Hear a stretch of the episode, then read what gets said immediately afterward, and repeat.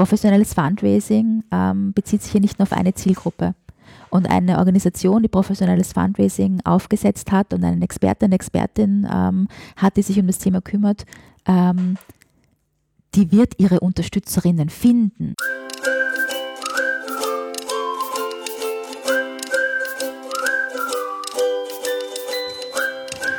Hallo Fabian. Hallo Ruth. Hallo Gregor. Und hallo liebe Zuhörenden. Wir freuen uns sehr, heute eine Gästin das zweite Mal begrüßen zu dürfen. Das ist ja an sich jetzt nichts Ungewöhnliches in unserer äh, über fünfjährigen Podcast-Geschichte. Gleich ins erste Fettnäpfchen getappt. Fast fünfjährig. Fast fünfjährig, ja genau. Ein paar Wochen fehlen uns noch. Aber was neu ist, dass unsere Gästin in einer neuen Rolle bei uns ist. Und um die Zuhörenden abzuholen, liebe Ruth, würde ich dich bitten, zuerst mal kurz etwas über deine alte Rolle zu erzählen und dann etwas über deine neue. Und da sind wir ja richtig stolz auf uns, oder Fabian, die du heute am 1.12. offiziell antrittst. Also so aktuell war Gemeinwohlgeplauder noch nie. Ruth, the stage is yours. Vielen Dank, dass ihr mich zweimal eingeladen habt. Fünf Jahre sind ähm, eigentlich schon ein gutes Stichwort. Bei den letzten fünf Jahren war ich für den Verband für gemeinnütziges Stiften verantwortlich. Das ist die Interessensvertretung der gemeinnützig tätigen Stiftungen in Österreich. Also ein Verband, der sich dafür eingesetzt hat und weiterhin einsetzt, die Rahmenbedingungen für philanthropisches Arbeiten in Österreich zu verbessern und Menschen zusammenzubringen und Daten und Faktenlagen zu publizieren und Menschen zusammenzubringen, ähm, um sich zum Thema auszutauschen. Und da muss ich jetzt leider eine kleine Korrektur machen. Ganz offiziell stehe ich ab 1.1. in den Büchern. Ach hey, wir sind ja, zu aktuell. Bisschen, ist zu aktuell. Sind unserer Zeit voraus. Ähm, ich bin gerade ähm, in der wunderbaren Einarbeitungsphase, weil ich eben die Geschäftsführung vom Fundraising-Verband antrete, Anfang 2024 weil sich der langjährige Geschäftsführer Günter Lutschinger in die wohlverdiente, ich möchte nicht Pension sagen, aber in eine nächste Lebensphase mit weniger Erwerbstätigkeit begibt. Und ähm, der Fundraising-Verband ist auch ein Verband, auch eine Mitgliedsorganisation, aber von den österreichischen Nichtregierungsorganisationen, ähm, von den ganz großen bis zu den ganz kleinen, hat äh, knapp 350 Mitglieder aus allen Bereichen. Und die Arbeit ist ähnlich, es ist ein ähnliches Ökosystem, es geht auch um Rahmenbedingungen, es geht um Ausbildung, es geht um Weiterbildung, es geht um Professionalisierung, es geht auch einfach um die Profession des Fundraisers, der Fundraiserin und der Tätigkeit des Fundraisens. Ohne die, wie wir, glaube ich, alle wissen, ähm, im Gemeinwohl wenig geht. Ja, da bringst du das schon gut auf den Punkt. Ähm, Trotzdem versuchen wir immer sehr serviceorientiert zu sein in unserem Podcast und deswegen gleich an dich die Frage, für wen von den Leuten, die uns zuhören, ist eine Mitgliedschaft im Fundraising-Verband Austria relevant? Für alle Organisationen, die selbst fundraisend tätig sind oder das in Zukunft tun wollen und auch für Menschen, die irgendwie in diesem erweiterten Ökosystem Dienstleisterinnen sind. Ab wann bin ich denn Fundraising tätig? Also schon ab dem Zeitpunkt, wo ich einen Schuhkarton mit Schlitz hinstelle bei meiner Veranstaltung, würdet ihr das auch schon ähm, sagen, das ist der erste Schritt? Oder ist es, wenn ich sage, boah, wir brauchen wirklich das Geld, wir müssen mindestens eine sechsstellige Summe plötzlich aufstellen aus dem Nichts? Oder gibt es irgendwas dazwischen? Was, was ist denn so die, das typische neue Mitglied bei euch? Ich glaube, Fundraising ist ähm, sehr, sehr individuell und es kommt auf die Organisation an und was sie tut und was sie braucht und in welchem Ausmaß. Und manche werden ähm, vielleicht Bargeldspenden bei Veranstaltungen sammeln, zum Beispiel bei Benefizveranstaltungen. Andere werden ihre potenzielle Zielgruppe ähm, durch Face-to-Face-Fundraising, also Fundraising auf der Straße ansprechen. Andere werden äh, Mailings ähm, verschicken und so ähm, ihr Anliegen in die Welt tragen. Also da gibt es unterschiedlichste Varianten. Und ähm, ich glaube, wann ich beginne zu fundraisen, ist ähm, so die Selbsterkenntnis, dass man jetzt fundraist mit einem, mit einem klaren Ziel. Ja, die Bandbreite ist ja sehr groß und äh, eigentlich im Prinzip Fabian noch eher als Stiftung seid ihr am Fundraisen, oder? Weil so gern man das hätte, das Stiftungsgeld kommt ja nicht aus dem Nichts. Es kommt immer ein bisschen auf die Stiftung, aus dem Nichts kommt es nie, aber es gibt Stiftungen, die selbst fundraisen, quasi in einer Intermediärsrolle. Mhm. Und dann gibt es Stiftungen, die Eigentümerinnen von Unternehmen sind, die nicht fundraisen müssen in der Hinsicht. Genau, da bin ich jetzt wieder ins Fettnäpfchen getappt, aber freuen wir uns mit der Ruth, die Expertin dazu haben. Es muss auch unterscheiden zwischen Stiftungen und gemeinnützigen Stiftungen. Absolut. Das ist ja, ganz Gemeinnützig wichtig. tätigen Stiftungen. Gemeinnützig, siehst du? Mhm. So, so, so, so tappe ich von einem ins andere. Ähm, aber im Prinzip geht es ums Geld, wenn ich das jetzt salopp zusammenfassen darf. Ich glaube tatsächlich nicht nur. Es geht, es ist mir ganz wichtig, es geht nicht nur ums Geld. Es geht oft auch um Netzwerk. Es geht oft auch um Sachspenden. Es geht um Know-how. Und es geht auch um Zeitspenden. Das ist ein riesiges Thema auch in Österreich. Es engagieren sich äh, fast die Hälfte, Hälfte aller Österreicherinnen ehrenamtlich auf die eine oder andere Art und Weise. Und gewisse Systeme würden ohne Ehrenamt gar nicht funktionieren. Auch das ist eine Spende. Es geht nicht nur um Geld. Du hast vorher gesagt, so, man beginnt zu fundraisen, sobald man sich darüber im Klaren ist, dass man das jetzt tut mit irgendeinem Ziel.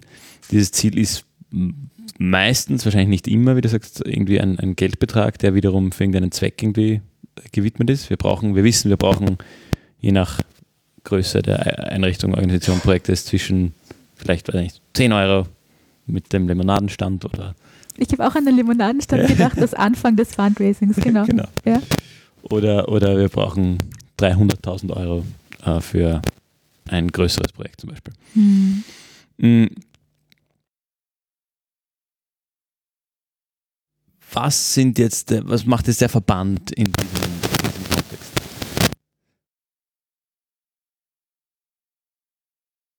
Also beim Fundraising, genau wie du richtig gesagt hast, Fabian, es kann um Kleinbeträge gehen. Es kann um Dauermonatsspenden gehen, wo man vielleicht nur 10 Euro im Monat der Organisation mh, seines Herzens ähm, zukommen lässt. Aber natürlich kann es auch um, um Großspenden gehen und um Großspenderinnen, Philanthropinnen. Ähm, du hast vorher eben auch die, die Intermediäre und die Stiftungen erwähnt beispielsweise, die auch einfach Geld sammeln müssen, um ihre Mission ähm, erfüllen zu können. Da sprechen wir ja meistens von größeren ähm, Fördersummen. Gestern ähm, ist der aktuelle Spendenbericht publiziert worden. Das ist immer so die Benchmark ähm, vom Fundraising-Verband Austria zu den aktuellen Spendenzahlen. Und da haben wir ganz, wieder, ganz klar wieder gesehen, Österreich ist ein unglaublich großzügiges Land, aber ähm, mehrheitlich ähm, sind es Kleinstspenderinnen. Also ähm, 85 Prozent der Spenden sind unter 200 Euro. Und dieser Bereich, der in anderen Ländern wie Deutschland oder der Schweiz ganz anders ausgeprägt ist, von Menschen, die im Jahr über 90.000 Euro Einkommen haben und über 1.000 Euro spenden, der beträgt nicht einmal 10 Prozent des Gesamtspendenvolumens, sondern es sind 1,1 Milliarden Euro ähm, letztes Jahr gewesen. Und das sieht man, gerade in dem Bereich braucht es, glaube ich, noch ganz viel ähm, Bewusstseinsbildung und Möglichkeiten, ähm, um hier zu aktivieren. Ähm, allein wenn man sich überlegt, dass unsere Millionärsdichte höher ist als jene in Deutschland, aber in Deutschland 44 Prozent ähm, aller Spenden von Menschen kommen, die über 100.000 Euro im Jahr verdienen. Ähm, ich glaube, da braucht es ein bisschen auch eine kulturelle Aufarbeitung bei uns. Jetzt ist ja die Aufteilung von dem ganzen Bereich Fundraising und ich versuche es jetzt mal mit meinen Worten zusammenzufassen, das ist ja jegliche Art der Mittelbeschaffung. Also du hast auch Sachspenden erwähnt, aber es geht ja hier jetzt nicht nur um Spenden von Einzelpersonen, sondern es geht ja auch durchaus um öffentliche Gelder, es geht um Stiftungsgelder, alles, alles Mögliche. Jetzt ist meiner Erfahrung nach das in Österreich schon sehr stark auf staatliche Förderungen oder noch mehr, dass der Staat überhaupt selber durchführt oder beauftragt, anders als zum Beispiel im äh, angelsächsischen Raum, wo man sehr stark auf äh, entweder Public-Private Partnerships oder generell ähm, private Unterstützerinnen zählt oder noch mehr, wenn wir in die USA denken. Also ich glaube, da gibt es ja kein Museum, was nicht irgendwie von einer privaten Person sehr, sehr großzügig ähm, unterstützt wird. Jetzt hast du gesagt, da, da ist es Zeit für einen Kulturwandel. Ich, ich, ich frage es mich auch manchmal, wenn ich so ins, ins deutschsprachige Ausland schaue. Also in, in, in, in Deutschland sind wir jetzt vielleicht wieder im, im Bereich der gemeinnützig tätigen Stiftungen. Da habe ich das Gefühl, verstecken sich die Stiftungen vielleicht ein Stück weit weniger oder es ist populärer, dass jede For-Profit-Organisation auch irgendeine Art von, von, von Stiftung hat. Da gibt es ja große Industrieunternehmen mhm. bis hin zu ähm, ja auch oft Sportverbänden oder so, die auf jeden Fall auch eine Stiftung ähm, betreiben. oder noch interessanter, wenn ich dann in, in, in kleinere Nachbarländer wie die Schweiz oder Liechtenstein schaue, wo die, die, ähm, die Dichte immens ist, was jetzt die Zahl angeht von ähm, Stiftungen, die Gelder für gemeinnützige Zwecke ähm, widmen. Andererseits habe ich dann so das Gefühl in der Beobachtung dafür, kommt man dort eher schwieriger an staatliche Gelder oder auf, sagen wir jetzt auf, auf Landesebene oder so, ähm, wo ich in Österreich das Gefühl habe, dass eher mehr Projekte unterstützt. Gerade wenn ich jetzt an den Sozialbereich tätige, da gibt es ja auch ganz viele sogenannte Trägerorganisationen, die dann oft ähm, im Namen des, des, der, Kommune oder des Landes oder des Bundes äh, Tätigkeiten umsetzen. Ähm, jetzt äh, spreche ich hier ohne, ohne Punkt und Komma, weiß auch gar nicht, wo ich hin will, aber ich glaube, ich habe mich ein bisschen an, an deiner Aussage aufgehangen, dass die Frage ist, ob ist es Zeit für einen Kulturwandel da in, in Österreich, weil doch das ganze Thema Spenden dann schon immer das ist, was vielleicht als, aus Organisationssicht das äh, Erste ist, was mir einfällt, wenn ich sage, wir brauchen mehr Mittel, weil der Schein ja trügen kann, auch wenn ich jetzt an meine, äh, an meine Laufbahn da im gemeinnützigen Bereich denke, dass man sich denkt, das ist jetzt einfacher ranzukommen an, an öffentliche Gelder oder so EU-Förderungen ist immer das, wo man großen Respekt hat. Oder eben in Österreich Stiftungen, so, hey, ich habe keine Ahnung, wen ich da anschreiben soll, deswegen starte ich jetzt eine Spendenkampagne. Aber dann kommt ja oft das, das Aufwachen, oder? Wenn ich dann mir denke, da werde ich doch wohl locker 10.000 Euro kriegen und dann am Ende sind wir mit drei Leuten, die uns mit jeweils 100 Euro unterstützt haben, reden wir, sind da schon unsere äh, Großspender, weil de facto das ja auch ein, ein, ein langer Weg ist, oder? Da irgendwo hinzukommen zu Organisationen, die dann, wie du es vorher schon erwähnt hast, dann vielleicht ähm, an den Bahnhöfen oder den Innenstädten stehen und wirklich äh, Personen haben, die dich direkt ansprechen, wo ein großer Teil dann eben durch Einzelspenden kommt. Was ist da so dein Eindruck? Da kommen jetzt viele, viele Dinge zusammen, ja, Gregor, gell? Offensichtlich. Ich glaube, das eine Thema ist natürlich, wir sind ganz, ähm, ja, stark daran gewöhnt, dass bei uns der Sozialstaat erfreulicherweise viele Dinge übernimmt. Wenn du jetzt das nimmst und in den Vergleich mit anderen Ländern gehst, dann könnte man natürlich auch davon ableiten, Länder, wo es keinen starken Sozialstaat gibt und kein soziales Schutzsystem für zum Beispiel notgeratene Menschen wie in den USA, ähm, da gibt es vielleicht mehr Notwendigkeit für Philanthropie. In Österreich, denke ich mir, ist der, der Gedankengang noch vorrangig, dass man sagt, dafür ist der Staat verantwortlich. Aber, und das ist ein Thema, das mir sehr, sehr wichtig ist, ich glaube, es kann nicht mehr ein Sektor alleine heben.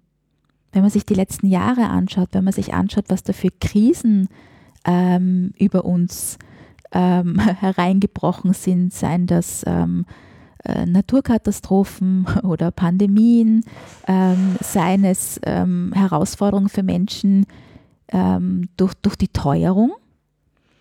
Ich glaube, dann wird es immer offensichtlicher, dass es ein Sektor alleine nicht schaffen wird. Und dass es deswegen notwendig ist, dass alle ähm, in diesem Bereich auf irgendeine Art und Weise aktiv werden. Und deswegen sehe ich natürlich jetzt auch einfach viel Potenzial, einerseits natürlich auch in die Ansprache von Menschen, die bis jetzt offensichtlich laut Daten und Fakten weniger spenden, herauszufinden, wieso das so ist und eventuell dazu zu motivieren. Es gibt erfreulicherweise jedes Jahr auch tolle Leuchtturmprojekte von Menschen, die ähm, sehr, sehr viel und sehr großzügig geben, um Dinge voranzubringen. Ähm, es wurden zum Beispiel gerade viereinhalb Millionen an die Alpha Plus Stiftung des FWF gespendet ähm, von einem Unternehmer. Ähm, oder Christian Palmers, der Enkel vom Palmers Gründer, hat äh, 1,6 Millionen an die Uni Graz gespendet für ein Klimaprojekt, weil ihm ist das ein Anliegen.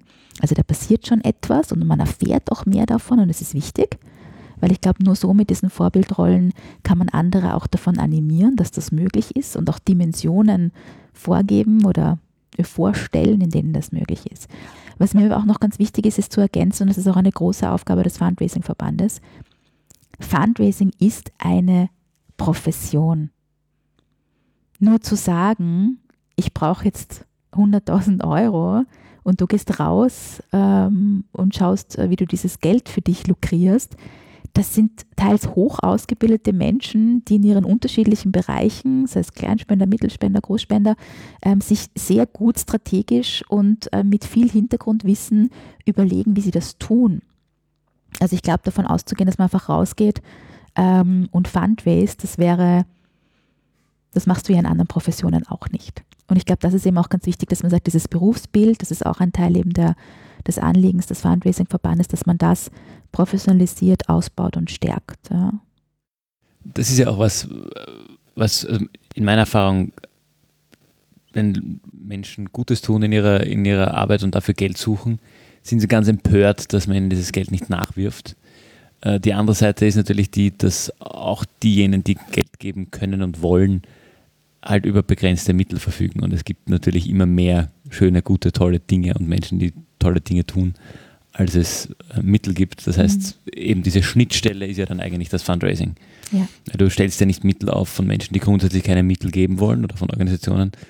Ja, das hast du, ich, ich finde, es ist auch gut auf den Punkt gebracht und nämlich auch dieses Verständnis, ähm, Du würdest ja auch nicht von einer Forschungsförderungsagentur verlangen, dass sie jetzt dein ähm, Elementarpädagogikprojekt fördern und dann ganz überrascht sein, warum das nicht funktioniert. Und das Gleiche hast du ja auch bei Privatspenden in jedem Bereich. Es gibt Themen, die sprechen dich als Individuum mehr an und da möchtest du geben oder auch nicht. Ja. Und ich glaube, da ist, ähm, ich war ja auch zehn Jahre ähm, in ähm, der Caritas Österreich in unterschiedlichen ähm, Bereichen tätig und habe deswegen erfreulicherweise auch viel Einblick in so das, äh, das Leben und den Alltag einer NGO. Und ich glaube, es braucht wirklich ein guter Fundraiser, eine gute Fundraiserin hat auch eine gewisse Übersetzungsfunktion. Weil eventuell deine Person aus der Wirtschaft, dann Unternehmerinnen beispielsweise, die sich philanthropisch engagieren, ähm, oder, ja, oder auch die Förderstiftung, ähm, die du ansprichst, oder vielleicht auch die Privatperson, die ähm, eine Kleinspende monatlich ähm, ähm, investiert in die Organisation, die spricht eventuell eine ganz andere Sprache als die hoch ausgebildete Expertin, äh, deren Expertisefeld aber Entwicklungszusammenarbeit ist. Und der Fundraiser, die Fundraiserin ist auch dazu da, zu übersetzen und wechselseitiges Verständnis ähm, herzustellen. Und ich glaube, da ist es eben auch wichtig, natürlich jetzt nicht unbedingt im Kleinspendenbereich, aber gerade wenn wir uns Partnerschaften mit Großspenderinnen ansehen, ähm, ich finde, da muss auch auf, der, auf beiden Seiten eine Offenheit da sein, ähm, Feedback und vielleicht Kritik und Anregungen anzunehmen, weil es auf beiden Seiten Expertisefelder gibt und im Idealfall bringt man die zusammen und macht dann vielleicht noch was Besseres draus am Ende des Tages. Expertise ist ja ein gutes Stichwort. Der Fundraising-Verband Österreich hat ja unendlich viele Angebote. Mhm. Magst du mal ein paar ähm, vorstellen? Weil ihr seid ja grob unterteilt, äh, du hast es ja schon äh, äh, erwähnt, seid ihr sowohl Interessensvertretung, mhm. also da kommen wir auch später dazu, seid ihr in politischen Prozessen aktiv, um da Verbesserungen zu bringen. Und auf der anderen Seite seid ihr aber auch, ähm, ich sage mal, Ausbildungsinstitution. Mhm. Und das Dritte, was mir einfallen würde, wäre einfach das, das Netzwerk. Ihr bringt Leute zusammen. Ja. Es ist definitiv, es ist ähm, Vernetzung schaffen, es ist Austausch ermöglichen, es geht ganz viel um Aus- und Weiterbildung, aber natürlich auch um Beratung. Ähm, es gibt, kommt, gibt auch viele rechtliche Fragen natürlich, Beratung und Vertretung ähm, auf der politischen Ebene eben. Und dann ähm, Projekte und Initiativen, die einfach auf ja, Bedarfslagen auch beruhen und die entstanden sind, zum Beispiel wie das Spendegütesiegel oder ähm, die Initiative Science Fundraising oder ähm, IT-Spenden oder eben die ganzen Seminarserien, die ganzen ähm, Ausbildungsmöglichkeiten, die es gibt, bis hin eben zum, zum Diplomlehrgang Fundraising. Also es ist eine große Bandbreite, die natürlich auch unterschiedliche Zielgruppen anspricht. Ein zweites Thema, dieses ähm, Spendengütesiegel. Mhm. Kannst du vielleicht zwei Sätze dazu sagen, was das ist, wofür es das gibt? Das Spendengütesiegel, ähm, da geht es um Qualitätssicherung. Da geht es darum, ähm, dass man seiner Spenderin, seinem Spender sagen kann, ich habe mich freiwillig noch zusätzlich ähm, prüfen lassen. Da geht es um Vertrauen. Spenden ist auch einfach Vertrauen und ähm, gibt dem Spender, der Spenderin einfach noch eine gewisse Sicherheit mehr, dass man weiß, okay, das ist eine ähm, Organisation, die sich neben den gesetzlichen Rahmenbedingungen einfach noch zusätzlich zu gewissen Qualitätskriterien verpflichtet hat. Und es sind in Österreich, glaube ich, mittlerweile über 270 Organisationen, die dieses Gütesiegel tragen. Also von denen, die bei mir an der Tür klingeln, ja. sind alle mit dem Spendegütesiegel und erwähnen das auch ziemlich zu Beginn. Weil ich glaube, sonst würde man sich heutzutage gar nicht mehr trauen, ja. so an die Tür zu klingeln und einfach ganz zufällig zu fragen, wollt ihr nicht Geld geben?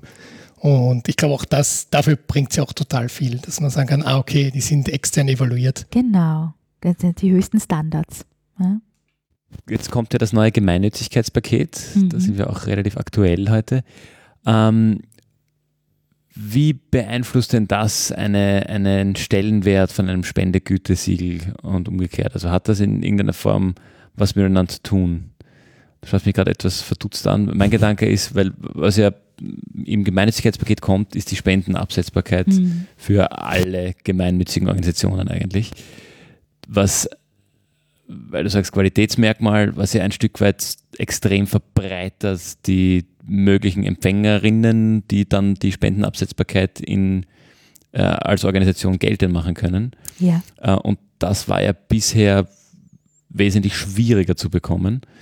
Das heißt, da fällt ein, zumindest ein Filterkriterium weg, ob das jetzt gut ist oder schlecht, meine, aus den unterschiedlichen Perspektiven. Es gibt den, den Ansatz, ähm, dass das Thema Bildung jetzt ähm, im Großen und Ganzen spendenabsetzbar ist, was ja schon sehr lange gefordert wurde, was ja thematisch, gesellschaftlich gesehen durchaus sinnvoll ist, mhm. aber was es gleichzeitig mir als, als Kleinspender oder Kleinspenderin ähm, hat eine Spendenabsetzbarkeit normalerweise auch geheißen, dass da ein gewisser Qualitätssicherungsvorgang passiert ist, bevor eine Organisation spendenabsetzbar war.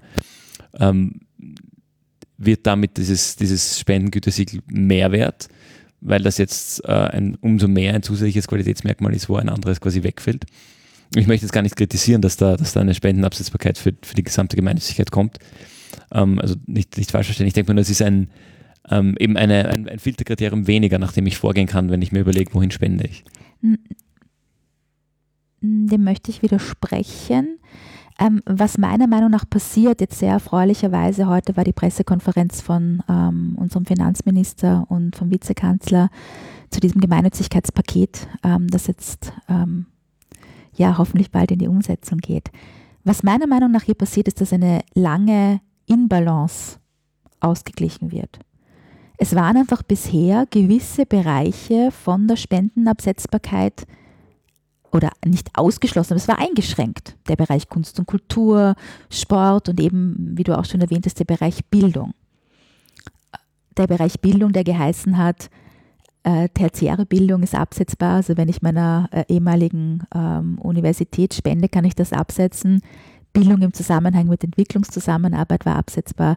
Aber wenn ich in ein Bildungs Programm, Projekt in Österreich ähm, spenden wollte, dann war das nicht absetzbar. Da geht es tatsächlich um Fairness.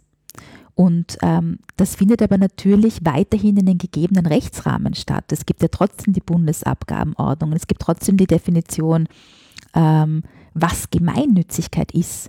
Es ändert einfach daran, dass mehr Organisationen, die davon ausgeschlossen waren bisher, ähm, Zugang haben werden. Und das sind laut Schätzung bis zu 45.000 Vereine, die dann Zugang haben werden. Und es könnten noch über zwei Millionen spendende Personen davon profitieren. Und wenn wir noch einmal zurückgehen auf den Gedanken von vorher und uns überlegen, ähm, dass wir alle ähm, zusammenarbeiten müssen, um diese äh, multiplen Herausforderungen, für denen wir als Gesellschaft stehen, irgendwie unter Kontrolle zu bekommen, da sind doch einfach mehr Mittel für diese Zwecke möglich. Ähm, weil das heißt nämlich am Ende des Tages, dass ich ähm, bis zur Hälfte von meiner Spende vom Finanzamt zurückbekommen kann. Das ist ein mega Hebel. Das hat man schon gesehen, dass die Spendenabsetzbarkeit generell eingeführt worden ist. Aber natürlich hast du recht, Fabian. Das eine, ähm, allein die Tatsache, dass man die Gemeinnützigkeit zuerkannt bekommt, ist natürlich auch schon ein Qualitätsmerkmal. Aber mit dem Spendegütesiegel ähm, verpflichte ich mich freiwillig als Organisation noch über die gesetzlichen Rahmenbedingungen hinaus geprüft zu werden. Bevor wir tiefer einsteigen, fassen wir mal das Gemeinnützigkeitspaket zusammen. Ich würde jetzt mal zwei bis drei Eckpfeiler verorten. Das eine ist, sind Verbesserungen in der, du hast es jetzt schon kurz angesprochen, der Spendenabsetzbarkeit, sprich die Organisationen, die zugelassen werden können. Da möchte ich auf jeden Fall ein bisschen tiefer eintauchen, weil ich glaube, dass ja für die allermeisten, die uns zuhören, jetzt plötzlich wieder interessant wird, weil es halt auch nicht nur zu ähm, Änderungen kommt, wer es beantragen darf, sondern es auch viel leichter wird. Mhm. Oder schauen wir gleich. Das Zweite, was mir einfällt, ist im Bereich der Freiwilligkeit, weil da Pauschalen ähm, erhöht werden ähm, und auch ähm, wer das in Anspruch nehmen kann, ein bisschen großzügiger definiert wird. Und das Dritte, deswegen habe ich gesagt, zwei bis drei ist äh, alles in dem Bereich äh, Stiftungen für gemeinnützige Zwecke, dass es denen erleichtert wird, äh, entsprechend, ähm, korrigiere mich, wenn ich es falsch verstehe, aber in, zu gründen vor allem, um zu sagen, ich bin jetzt eine Stiftung gemeinnützig, okay, da habe ich schon falsche Wörter verwendet. Das schafft ähm, auf jeden Fall mehr Rechtssicherheit. Mehr Rechtssicherheit, ja, genau. Wer jetzt mein Laienverständnis von außen ist, macht es mir einfacher im Sinne von, ich traue es mich vielleicht eher. Ähm, habe ich was übersehen oder sind das im Wesentlichen die wichtigsten Eckpfeiler, die gesamt dazu beitragen, dass der gesamte Bereich wieder mehr Aufmerksamkeit bekommt und auch so ein bisschen ist das ja auch ein, ein Dankeschön für, für mhm. das oder die Erweiterung des Balkonklatschens. Ja, die Erweiterung des, eine große Erweiterung des Balkonklatschens. Ähm, es heißt einerseits, dass es weniger Bürokratie geben soll zukünftig. Ähm, prinzipiell bin ich ganz bei dir, dass natürlich dieses Paket, das tatsächlich ein Meilenstein ähm, für den Sektor darstellt, mit all diesen Erweiterungsschritten, die über die letzten vielen Jahre schon gegangen sind, ist eine ganz große Wertschätzung für den Sektor. Also das ist ein totales Bekenntnis ähm, dazu, dass gesehen wird, was der Sektor leistet und ähm, dass darauf eingegangen wird, was da, was da Bedürfnisse sind. Und ich habe vorher auch gesagt, es geht auch viel um Fairness, weil das tatsächlich jetzt alle ähm, gemeinnützigen Zwecke spendenabsetzbar sind. Das ist ein Fairness-Thema meiner Meinung nach. Und ähm, der Walter Emberger hat es ja heute auch bei der Pressekonferenz der Bundesregierung ähm, von Teach for Austria gesagt. Ja, er hat es nicht glauben können, als er gegründet hat, damals vor über zehn Jahren. Er ist fix davon ausgegangen, dass es absetzbar ist. Warum nicht? Und er war ganz, ähm, also wirklich verdattert, ähm, dass das nicht so war. Ähm, also das Bildungsthema ist, glaube ich, ein ganz ein großes, aber natürlich der Bereich Kunst und Kultur, ähm, Sport ähm, freut sich natürlich auch sehr. Und wir haben in Österreich momentan über 125.000 Vereine. Ähm, ein Punkt, den ich ganz, ganz wichtig finde, ist auch eine Herabsetzung einer Zugangsbeschränkung. Früher hast du drei Jahre als Organisation tätig sein müssen, bevor du deine Spendenabsetzbarkeit beantragen konntest. Jetzt kann man sich vorstellen, gerade die ersten drei Jahre sind ja besonders wichtig fürs Fundraising. Und ähm, das wird jetzt auf ein Jahr verkürzt. Das ist schon mal ähm, eine irrsinnig große Erleichterung für die Organisationen, besonders weil wir ja jetzt auch davon ausgehen, dass sich viele neue Organisationen gründen werden, ähm, besonders im Bildungsbereich, ähm, aus Schulen, aus ähm, Elementarpädagogik-Einrichtungen, weil sie jetzt eben auch diese Möglichkeit, ähm, diese Möglichkeit haben. Und bei der Stiftungsthematik ist es so, wir reden jetzt vom Bundesstiftungs- und Fondsgesetz, das wird jetzt vielleicht ein bisschen, bisschen technisch. Du kannst in Österreich aus unterschiedlichen ähm, Organisationsformen gemeinnützig stiften.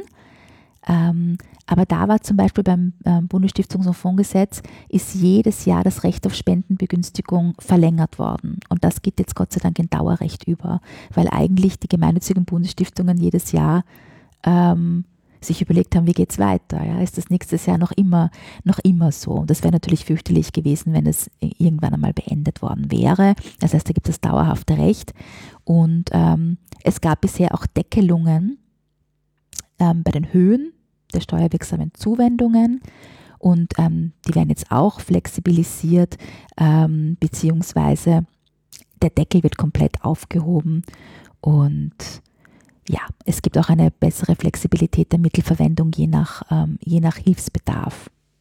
Und es könnte natürlich jetzt ähm, die letzte Reform im gemeinnützigen Stiftungsgesetz in Österreich war 2015. Ähm, in Voraussicht auf die wurde auch der Verband für gemeinnützige Stiften damals gegründet, eben von einer Gruppe von Philanthropinnen. Und seitdem sind über 120 neue gemeinnützig tätige Stiftungen gegründet worden. Von Einzelpersonen, von Organisationen, von Unternehmen, von Universitäten und auch von einem Zusammenschluss. Ähm, das mag ich besonders gern, weil mehrere Leute zusammenkommen und stiften. Ich finde, das hat noch mehr, ich habe das Gefühl, da kann man einfach noch einen größeren gemeinsamen Hebel haben und ähm, schneller Wirkung entfalten. Und man kann davon ausgehen, dass diese Flexibilisierungen, Veränderungen ähm, wieder zu einem Stiftungswachstum beitragen und einfach sich auch positiv auf den Stiftungsstandort Österreich auswirken werden.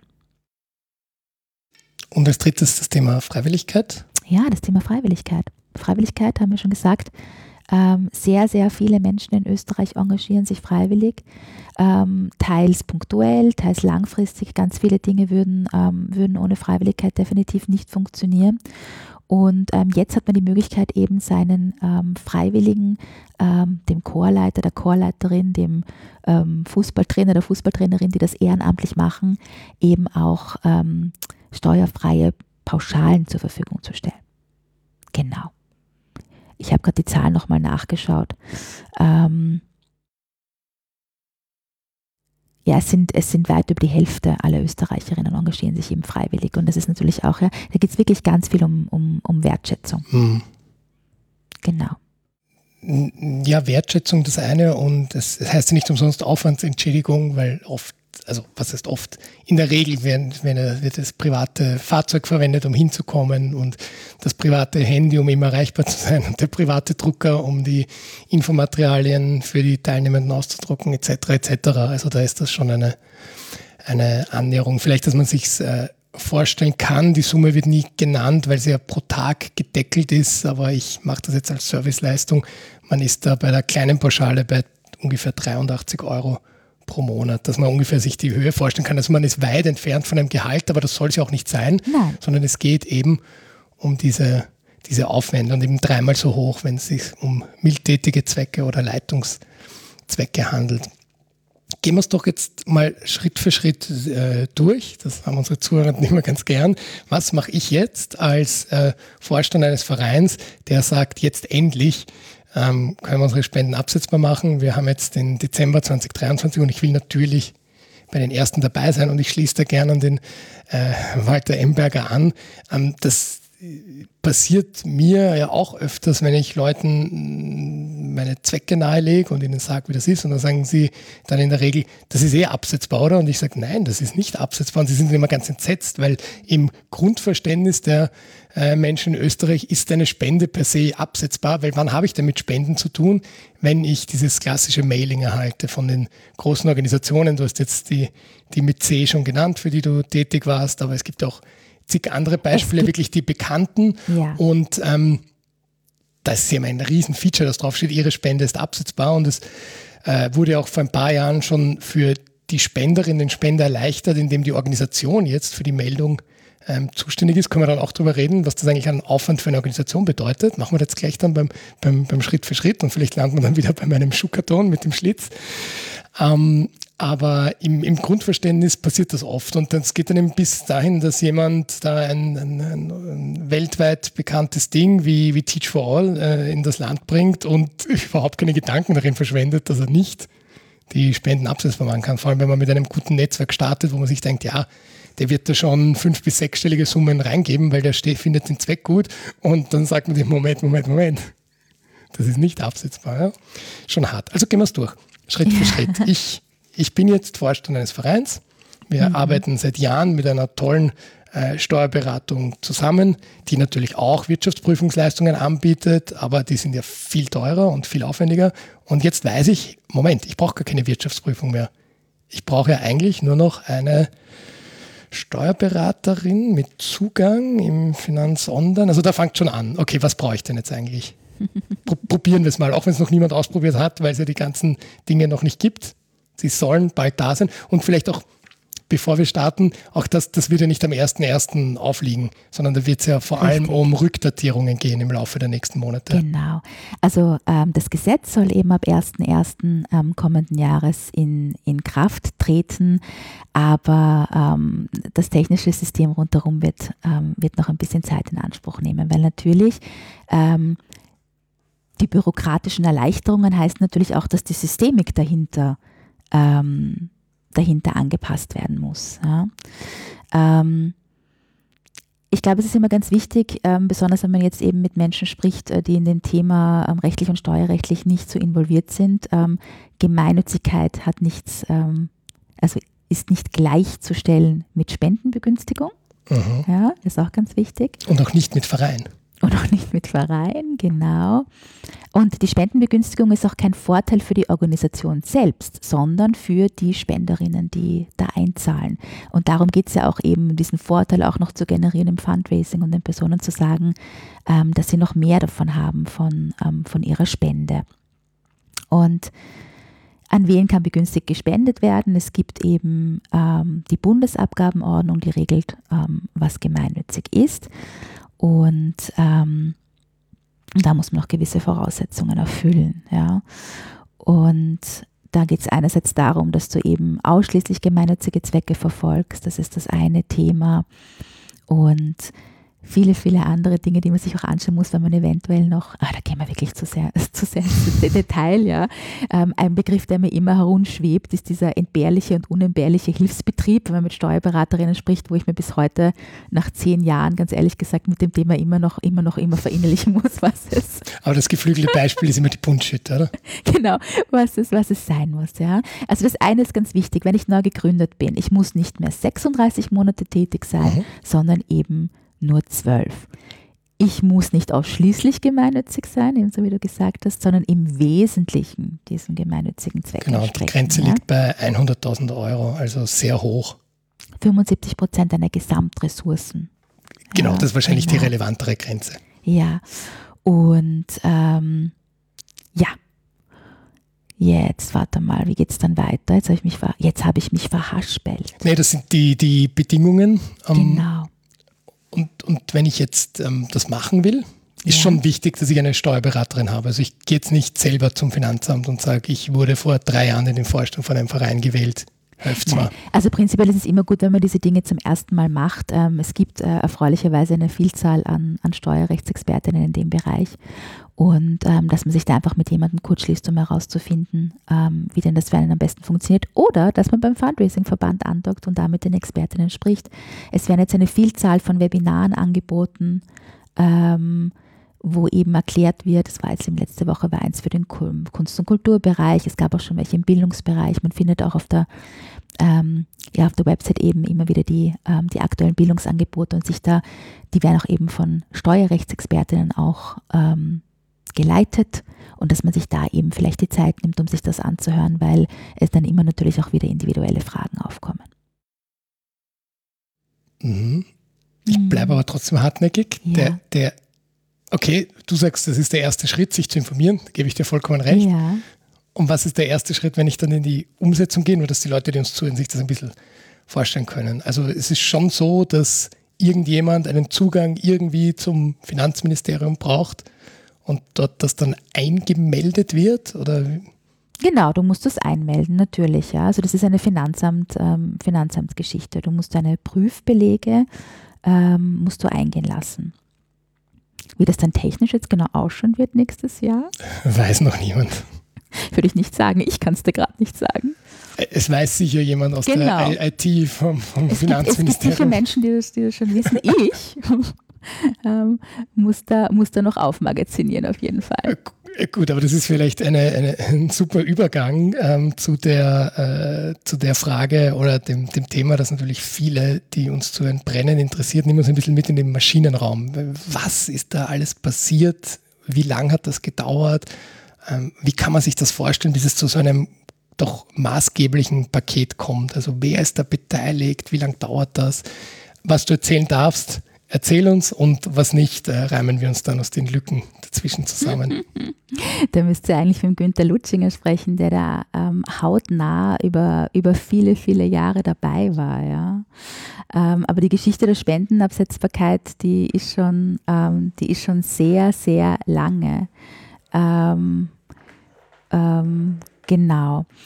Es gibt auch im aktuellen Spendenreport gibt es auch eine Zusammenfassung, ähm, wie das alles von, ähm, vonstatten gegangen ist. Aber die erste, das erste Mal umgesetzt worden ist jetzt 2008, 2009. Das heißt, man kann sich vorstellen, es gab schon lange davor Gespräche, ähm, bis das umgesetzt wurde.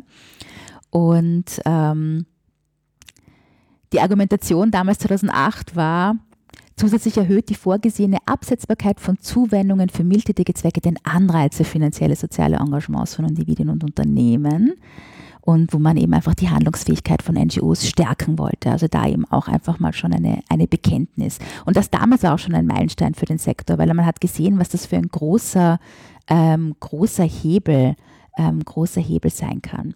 Also die Gespräche haben schon lang vor meiner Zeit begonnen. Ich bin seit äh, 15 Jahren äh, im Sektor und die Gespräche gab es schon, ähm, schon sehr, sehr lange vorher. Das heißt, der stete Tropfen, der irgendwann den, den Stein formt. Ja. Ähm, das heißt es aber, ähm, ich greife auch nochmal den, den Gedanken von Breger auf, die, die, wir sind jetzt ein Verein und nehmen wir uns als äh, äh, Gemeinwohlgeplauder, sagen wir sind ein Verein und für uns ändert sich jetzt, dass wir äh, mit unserer Steuerberatung irgendwie uns das beim Finanzamt mal irgendwie anschauen, dann wissen wir, wie das funktioniert. Äh, und dann beginnen wir ähm, den, du hast gesagt, der Anreiz steigt Mhm. Ähm, machen wir uns das zunutze und sagen, naja, jetzt gehen wir zu den ganzen KMUs, die bei uns in der Gegend sind, klopfen dann an und sagen, hey, Gemeinwohlgebrauch ist eine tolle Sache und jetzt kannst du da 200 Euro einwerfen und kannst das außerdem steuerlich absetzen und großartig und überhaupt. Bist du äh, gemeinnützig? Ähm, das, äh, wir gehen jetzt mal davon aus, dass wir gemeinnützig sind. Okay. Ähm, Liebe Grüße ans Finanzamt Baden. Naja, ihr müsst, ihr müsst das, also man muss natürlich das äh, Gemeinwohl, natürlich, ähm, ja. also nicht nur im Namen haben, sondern auch in den genau. Statuten entsprechend abbilden. Ja. Ähm, äh, aber da gibt es ja jetzt auch die Möglichkeit mit diesem neuen Gemeinnützigkeitspaket, dass wir das äh, uns nochmal einreichen beim, beim Finanzamt, dass sie sich das nochmal überlegen. Mhm. Ähm, sagen wir, wir machen das, dann reden wir mit unserer Steuerberatung und, und wissen, wo wir das und wie wir das im Finanz online eintragen. Dann wissen wir eigentlich alles, was wir wissen müssen. Äh, und dann gehen wir zum Bäcker um die Ecke äh, mhm. und sagen, ey, jetzt, ähm, äh, lieber Herr Bäcker ähm, oder liebe Frau Bäckerin, wir sind jetzt äh, gemeinnützig und du kannst jetzt noch mal besser in deinem Interesse und, äh, und hier oder für dich noch zu günstigeren Bedingungen uns unterstützen. Mhm. Jetzt ist die Chance relativ hoch, dass diese Bäckerin sagen wird, ähm, cool, get in line. Ihr seid jetzt ungefähr die 395. Organisation, die sich in der letzten Woche bei mir gemeldet hat, ähm, weil es ist jetzt halt für alle neu und nicht mehr für mhm. euch. Ähm, also ich glaube, die, und du hast es vorher auch angesprochen, wir, wir rechnen hier mit mehr Gründungen, das heißt die Bereitschaft zum Spenden steigt, aber natürlich auch, hoffentlich, mhm. äh, aber gleichzeitig auch das, das, ähm, äh, die, die, das abzurufende Wunschvolumen der, mhm. des gesamten gemeinnützigen Sektors. Mhm. Ähm, also da steht jetzt ein bisschen eine womöglich und vielleicht hoffentlich vergrößerte gemeinnützige Tätigkeit einer hoffentlich ähm, größeren ähm, Bereitschaft zu, zu spenden gegenüber. Mhm. Du sprichst darauf an, was jetzt passieren wird, wenn plötzlich so viele neue Organisationen in den Sektor hinein wollen und Unterstützung und Unterstützung brauchen. Erstens das und auch ja. Organisationen, die es schon gibt, ähm, die jetzt nochmal mit den gleichen Argumenten äh, einen neuen Anlauf machen bei Organisationen, wo sie vielleicht schon versucht haben, Geld aufzustellen. Also es haben jetzt im Grunde alle, die es schon gibt, dass ähm, die auf die, die die Kriterien zutreffen, das Gemeinnützigkeitspaket als zusätzliche Munition in ihrer Fundraising-Kommunikation. Äh, und dazu kommen aber noch mehr, womöglich wahrscheinlich noch mehr Player äh, ins Spiel, äh, ja. die auch versuchen, mit dieser gleichen Munition noch mehr Geld abzurufen. Mhm. Äh, und dem gegenüber steht die wohl hoffentlich größere Bereitschaft, ähm, aber es steigt halt auch die Konkurrenz. Aber auf der anderen Seite hofft man ja auch, dass mehr Mittel mobilisierbar sind. Ja, das heißt, irgendwo gleicht sich das dann hoffentlich, ähm, dann hoffentlich wieder aus. Das heißt, netto stehen wir dort, wo wir vorher gestanden sind. Nein, Nur gibt es mehr gemeinnützige Aktivität. Naja, aber wenn sich mehr Menschen, also ich möchte mal zurückkommen auf den Gedanken, dass wir noch diese Spanne an Menschen in Österreich haben, die noch viel mehr geben könnten. Ich spreche jetzt nämlich nicht von ähm, der, der mittleren ähm, Menschen mit mittleren Einkommen. Ähm, ich glaube, dass eben bei Großspenderinnen noch sehr viel mehr mobilisierbar ist und dass das ein Volumen ist, das durchaus einen Unterschied machen wird. Ähm, aber du hast natürlich recht, ja. Ähm, der Kuchen wird dann vielleicht auf mehr Organisationen geteilt werden müssen. Was ja systemisch gedacht auch wieder gar nicht so schlecht ist. Man kennt das aus der, aus der Wirtschaft, Konkurrenz belebt den Markt. Ähm, und es wird sich womöglich einfach die, das Gesamtportfolio an gemeinnützigen Aktivitäten, die in irgendeiner Form die Welt besser machen und die Gesellschaft schöner machen sollen, äh, verbreitern. Das heißt, davon wird es einfach mehr geben und das ist ja prinzipiell positiv. Ja. Ähm, es wird nur gleichzeitig für die einzelnen Organisationen bedeuten, dass sie eben mit, dass sie um einen größeren Kuchen mit mehr Leuten, die um diesen Kuchen streiten, streiten werden müssen.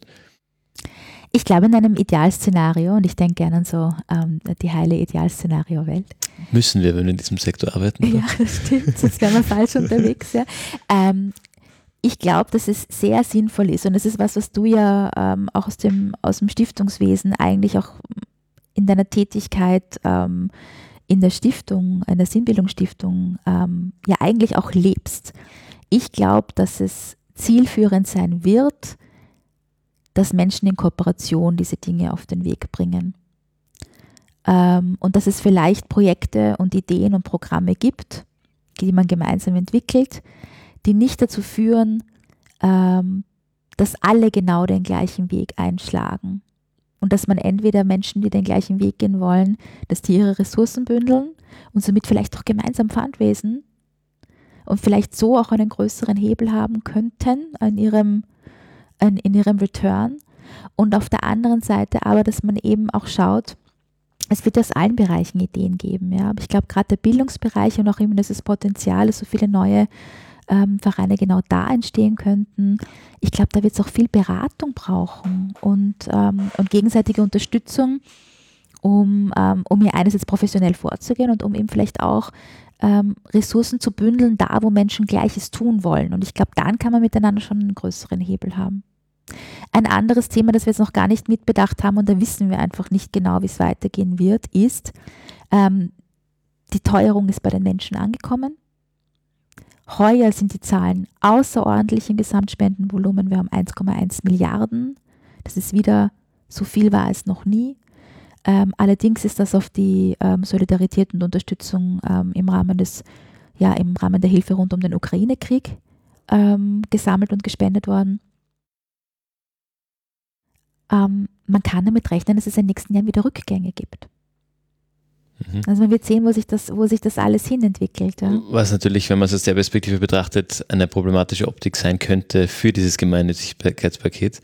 Weil wenn sich, wenn wir jetzt sehr themenspezifisch den Ukraine-Krieg als große Spendentreiber und, und Spendenmotor haben, der womöglich äh, äh, und in gewisser Hinsicht hoffentlich äh, sich bald diesem Guten auflösen wird und, und nicht mehr dieser Spendenmotor wird.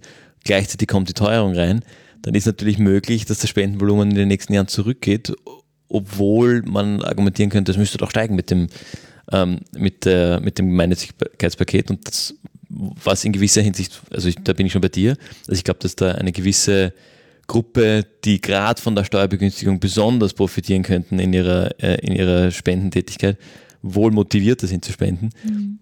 Das könnte halt dann dazu führen, dass es netto immer noch äh, in, in absoluten Summen weniger reinfließt, obwohl wenn man sich quasi aufgedröselt anschaut, diese Gruppe dann eher, eher bereit ist abzurufen. Wie schätzt du da, und das ist jetzt eine absolute Wild Guess, glaube ich, aber wie schätzt du da ähm, die, es wird jetzt viel debattiert und diskutiert und ähm, gehört Pressekonferenz und das wird wohl noch ein bisschen weitergehen.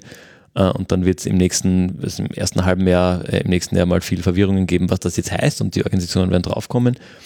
Ähm, wie lange glaubst du, wird das brauchen, bis das, dieses Gemeinnützigkeitspaket so wirklich Normalität ist und nicht das Neue, was jetzt gerade verwirrt äh, auf der einen Seite und ähm, wo man noch ein bisschen rausrechnen muss, was sind jetzt wirklich die Effekte, die das Gemeinnützigkeitspaket bringt und was sind irgendwelche anderen äh, Störfaktoren wie eine Teuerung und ein Ukraine-Krieg, der das ganze Spendenvolumen auch nochmal beeinflusst.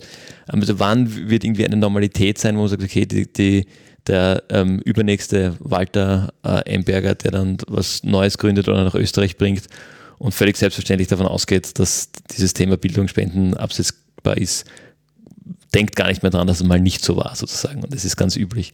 Also diese, diese ich sage jetzt mal, diese Transition im, im Gemeinnützigkeitssektor, ähm, wie lange glaubst du, wird die, wird die brauchen, bis das irgendwie angekommen ist? Das kann ich dir leider nicht genau sagen. Weil es schwer zu sagen ist, wie schnell die Organisationen in die Gänge kommen oder ähm, sich organisieren können. Also ja, tatsächlich sehr schwer, sehr schwer für mich zu prognostizieren, ähm, wie lange das dauern könnte. Aber wenn man sich zum Beispiel anschaut bei der Novellierung vom ähm, Bundesstiftungs- und Fondsgesetz, ähm, das sind, glaube ich, die meisten Stiftungen so nach entweder gleich am Anfang, da waren Leute quasi in der Pole Position, oder so zwei Jahre später circa gegründet worden, so ungefähr. Aber das ist auch wieder eine Stiftungsgründung, erfordert ein anderes Kapital. Ähm, das ist halt der Bereich, in dem ich die letzten Jahre viel, viel unterwegs war natürlich. Ähm, genau. Ja, und ich glaube, das, also das hängt natürlich auch wieder mit dem, was ich eh eingangs auch schon kurz angesprochen habe, mit dieser Erwartungshaltung, die viele, viele Non-Profits und, und WeltverbessererInnen auch irgendwie in sich tragen, diesen Anspruch, wir machen doch was Gutes, jetzt sollen uns auch die Leute gefälligst das Geld nachwerfen. Äh, dass die jetzt natürlich aus diesem, ähm, und ich habe das jetzt sehr überspitzt formuliert natürlich, aber Recht, ja? aus, aus, diesem, aus, diesem aus dieser Anspruchsdenke heraus nochmal mehr sich, sich berechtigt fühlen, ähm, hier Gelder abzurufen und dann erst recht eben diese Ernüchterung erfahren werden, dass vielleicht ihr Anliegen ähm, gemeinnütziges Nägelschneiden für Katzen, ich sage jetzt irgendwas, keine Ahnung, ist vielleicht nicht das, auch wenn Sie da ein großes Problem sehen, weil Sie zwei Katzen hatten, die darunter gelitten haben, dass Ihnen keiner die Nägel schneidet, ähm, dass Sie da jetzt auch mit so einer Veränderung nicht die großen Würfe machen werden.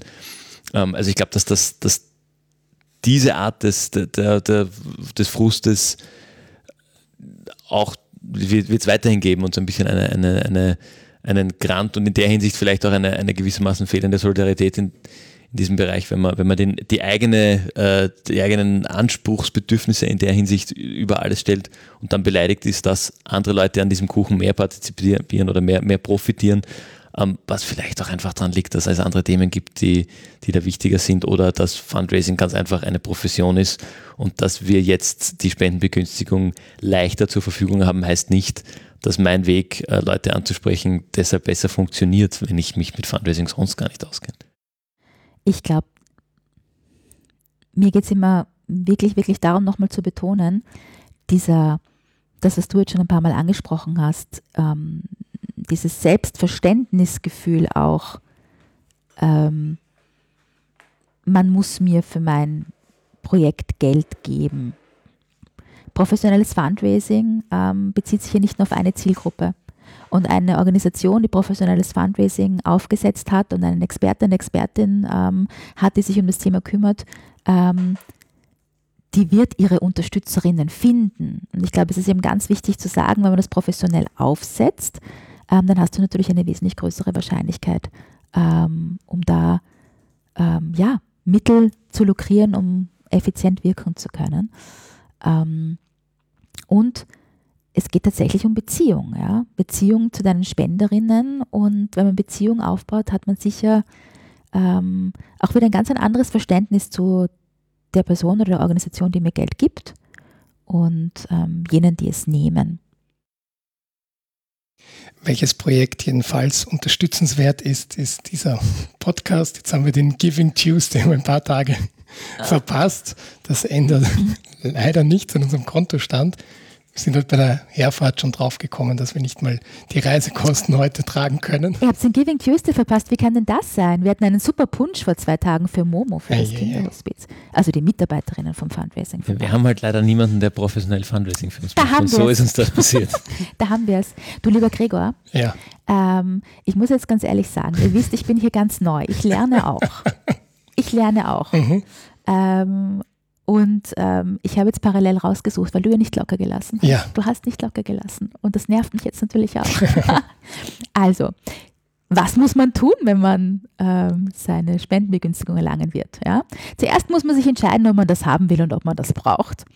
Und dann musst du dir die Statuten anschauen, die du hast oder die Statuten, die du erstellen bist, ob die tatsächlich nach österreichischem Recht gemeinnützig sind.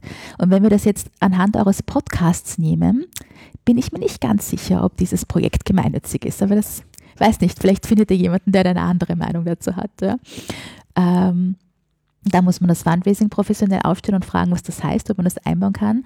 Und dann ist ein wichtiges Thema, das hast du ja auch schon angesprochen, diese Spenderdaten, Spenderinnendatenweiterleitung. Ja. Wie kommt wie kommst du als, naja, äh, wie kommt die MPO an die, an die, an die Spenderinnen-Daten ähm, und ähm, genau, und die ganze Institutional Readiness natürlich im Hintergrund. Und wie du ganz richtig gesagt hast, brauchst du eben für die Antragstellung, ähm, brauchst du eine Steuerberaterin oder eine Wirtschaftsprüferin. Und ja, und dann geht's los. Dann kommen wir vielleicht drauf, dass es für unser Projekt gar nicht notwendig ist, weil unser Fundraising-Ziel bei bescheidenen 50 Euro pro Quartal liegt. Ähm, und für dieses Quartal liegen wir noch, sagen wir auch, wir sind total transparent bei 0 Euro Spendeneingang. Deswegen wird wie immer die IBAN in der Folgenbeschreibung hineingegeben. Ähm, und dann denkt man sich vielleicht, selbst wenn ich den Spitzeneinkommensteuersatz von 50 Prozent zu zahlen habe, sind es bei den 50 Euro 25 Euro, die ich zurückkriege sind es mir die wert. Also ja, wenn ihr die Spendenabsetzbarkeit habt. Ja, eben, die, die haben wir, geht es ja noch gar nicht. Wir die brauchen die Spenden jetzt trotzdem vom Jahreswechsel, Gut. um unser Jahr abzuschließen. Und dann denkt man sich vielleicht, hey, ja. ich fand das so toll, jetzt diese ganzen Inside-Infos bekommen zu haben. Das ist mir doch 50 Euro wert.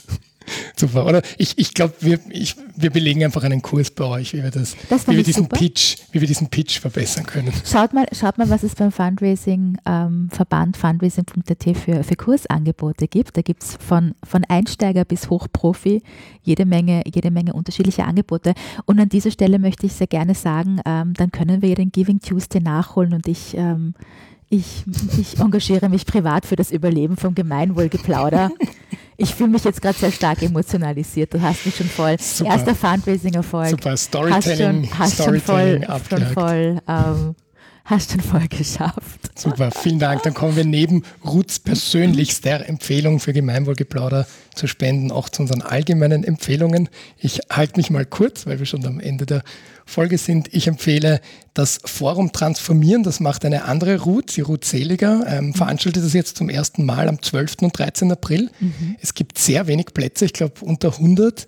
Ähm, der Vorverkauf hat jetzt die Tage gestartet. Ich wäre urgern dabei, so wie immer bei meinen Empfehlungen, aber du wirst es schon erraten haben, Fabian. Ich bin natürlich nicht dabei. Aber ich bin, ich habe eine super Ausrede. Ich bin, ich bin im Ausland zu der Zeit und habe hab die Veranstaltung dort im Ausland bereits bezahlt. Also das wäre jetzt blöd, aber vielleicht sind ja viele Hörenden von Gemeinwohlgeplauder dabei. Ruth, was empfiehlst du unseren Zuhörenden neben einer Spende für Gemeinwohlgeplauder? Ich empfehle den Zuhörerinnen vom Gemeinwohlgeplauder einerseits sich den Newsletter vom Fundraising-Verband zu abonnieren, um immer auf dem Laufenden zu bleiben, was es hier für Angebote gibt. Und auf persönlicher Ebene bin ich die letzten Monate ein ganz großer Fan davon geworden, ein Achtsamkeitstagebuch zu führen. Weil ich finde, wir rennen jetzt besonders auch in der Vorweihnachtszeit ähm, oft durch unseren Tag und nehmen uns gar nicht die Zeit, um zu schauen, was war denn gut, was war denn schön, was hat funktioniert wo müsste ich vielleicht noch ein paar Schräubchen drehen, dass es besser funktioniert. Und dieses Achtsamkeitstagebuch, ähm, das ist echt hilfreich dabei. Das kann ich sehr empfehlen. Es macht viel Freude. Außerdem ist es total schön, was mit der Hand zu schreiben zwischendurch. Hast du da eine Vorlage dann oder schreibst du einfach? Es gibt tatsächlich, es gibt eine Reihe an so Büchern ähm, und die kannst du dir bestellen. Cool, das wäre ein schönes Weihnachtsgeschenk für mich selbst, glaube ich. Nee, das ist echt super. Ja. Ich befürchte, es gibt vielleicht auch ein bisschen einen Mitbewerb, die haben auch einen Podcast. Ah, ui, okay, ah, das schneiden wir jetzt raus. Das Buch. Das schneiden wir jetzt raus. Nur das Buch. genau. Habe ich aber noch nicht gehört. Genau. Okay, ich bereue schon, dass ich gefragt habe. ähm, aber dafür finde find ich, sind, ist äh, Gregs, äh, Gregs Zugang hier zum Fundraising das ist eigentlich ganz hervorragend. Wir haben ähm, Experten und Expertinnen bei uns im Podcast, die uns das Wissen geben, dass es wert macht, den Podcast zu hören. Und die decken die Kosten auch noch. Also das, das ist hervorragend. Wenn wir das noch ein bisschen ausbreiten können, finde ich, sind die, sind die sehr gut unterwegs. In diesem Sinne ähm, äh, komme ich zu meiner Empfehlung. Äh, und ich empfehle vom Stanford Social Innovation Review einen Artikel aus 2018 und zwar 10 Reasons, 10 Reasons Not to Measure Impact and What to Do Instead. Äh, ein bisschen eine, äh, ein, ein wir haben das in einer der letzten Folgen zumindest kurz angesprochen, diese Überimpactisierung und, und diese Buzzwords äh, äh, Überhang, den wir zunehmend irgendwie in unserer äh, in unserer Gemeinnützigkeitswelt haben. Ich finde, Wirkung ist wichtig und das auch irgendwie nachweisbar irgendwie darzustellen auch. Aber es gibt dann schon irgendwo auch den, den, den Exzess davon und irgendwie Wirkung messen des Messens wegen und 60 Prozent unserer Gelder, die wir mit Fundraising aufstellen und jetzt spendenbegünstigt bekommen, ähm, gehen eigentlich darin nachzuweisen, wo die anderen 40 Prozent hingehen, ähm, statt dass wir äh, die, die 100 Prozent gleich voll impactorientiert äh, investieren. Ich spreche wieder ein bisschen, bisschen übertrieben, aber ich finde das ganz gesund, auch manchmal äh, diese, diese Buzzword-Welt und diese, diese Wirkungsmessungs- äh, als, als eines von vielen dieser, dieser Trendthemen auch zu hinterfragen und einen anderen Blickwinkel drauf, drauf einzunehmen. Und dieser Artikel macht das, finde ich, ganz gut äh, und, und hilft auch dabei ein bisschen sich zu hinterfragen, okay, warum machen wir das eigentlich und, und was wollen wir eigentlich damit erreichen und müssen wir das auf diese, auf diese Weise tun. Fabian, worüber haben wir heute gesprochen? Fasse zusammen. Worüber haben wir heute gesprochen? Wir haben kurz über ähm, äh, den, eigentlich ein bisschen länger sogar, über den Fundraising-Verband und Ruths Werdegang dorthin ähm, gesprochen. Mhm über das Thema Fundraising im Allgemeinen, was äh, und das Fundraising eigentlich eine Profession ist und mehr bedeutet als die Box mit dem Schlitz, so würde ich das jetzt äh, interpretieren, obwohl man natürlich beginnt, äh, Fundraising-mäßig aktiv zu werden, sobald man irgendwie einen Zweck und ein Ziel und, und erste Schritte in die Richtung äh, setzt. Dann haben wir über das jetzt kommende Gemeinnützigkeitspaket gesprochen und was das bedeutet. Teils auf der etwas technischeren Ebene und dann im zweiten Schritt relativ konkret, was bedeutet das für einen Verein, der das im nächsten Schritt für sich nutzbar machen möchte. Haben im Zuge dessen auch diskutiert, was heißt das irgendwie auf der systemischen Ebene. Hm, also jetzt wird der Kuchen äh, potenziell hoffentlich an verfügbaren Mitteln größer und womöglich auch die Aktivität der gemeinnützigen Tätigkeiten breiter. Genau, wir hoffen darauf, äh, dass hier Synergien äh, entstehen in der idealen Welt, an die wir alle glauben und für die wir alle machen, was wir machen äh, und, und die Welt so nachhaltig und größer und noch, noch besser macht. Ich glaube, das war so im Großen und Ganzen die Zusammenfassung. Wir sind sehr gespannt, was denn da als nächstes kommt. Die Ruth konnte uns nicht sagen, wann genau denn das jetzt alles in eine neue Normalität führt. Ähm, who knows? who knows? Ja, äh, dann, liebe Ruth, bleibt dir wie immer äh, unseren Gästen und Gästinnen das letzte Wort. Was möchtest du unseren Zuhörenden noch mitgeben? Ich würde gerne noch mitgeben, dass wir doch bitte anfangen sollten, mehr in Kooperation zu denken. Und dass ich glaube, dass egal wie wild es ausschaut, egal wie wild es um uns herum stürmt, dass wir es tatsächlich ähm, nur gemeinsam schaffen werden, uns daraus zu arbeiten. Und ich habe das Gefühl, da bin ich jetzt gerade ähm, mit all diesen tollen ähm, NGOs und NPOs um mich herum ähm, und Unterstützungsorganisationen wieder in einem wunderbaren Ort angekommen. Und ja, freue mich auf alles, was kommt.